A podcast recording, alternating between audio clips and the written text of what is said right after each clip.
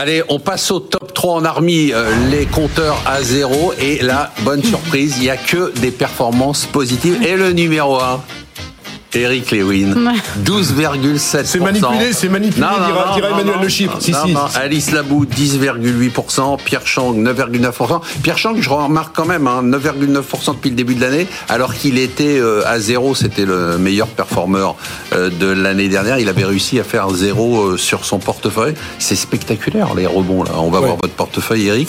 Moi, j'avais quand même vachement de valeurs totalement martyrisées. Ouais.